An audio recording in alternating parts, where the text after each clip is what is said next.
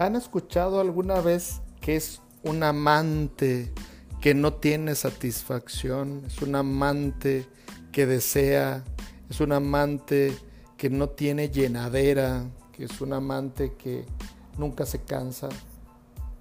Probablemente este tipo de amantes, aparte de ser superdotados y heredar al macho alfa eh, primigenio de hace millones de años, es una persona que tiene ansiedad. Pareciera que hablara la voz de la envidia y que Toño dijera, tengo una gran envidia de este nuevo sague.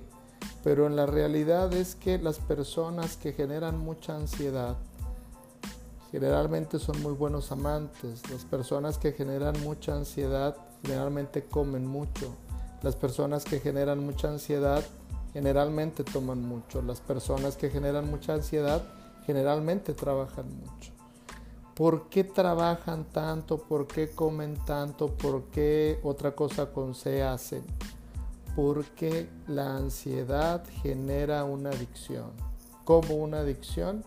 Yo tengo un sentimiento de insatisfacción, un sentimiento de inquietud, no puedo estar en paz y el buscar una relación sexual continuamente me va a tener entretenido.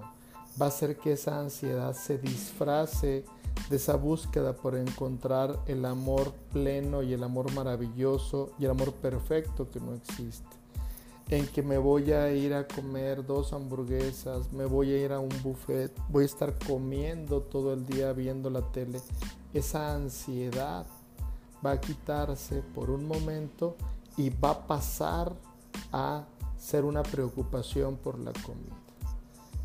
Aparte de esto, tenemos a la gente que trabaja y trabaja y trabaja trabaja todos los días, trabaja incluso los domingos y dice yo soy una persona competente, soy una persona competitiva, ya descansaré cuando me muera.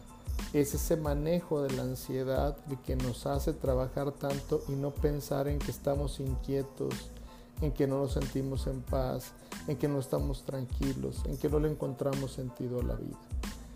¿Es difícil tener ansiedad? Claro, pero es más difícil navegarla sin tener ese apoyo o esa ayuda que se requiere. Hay que ver qué hay detrás de la ansiedad.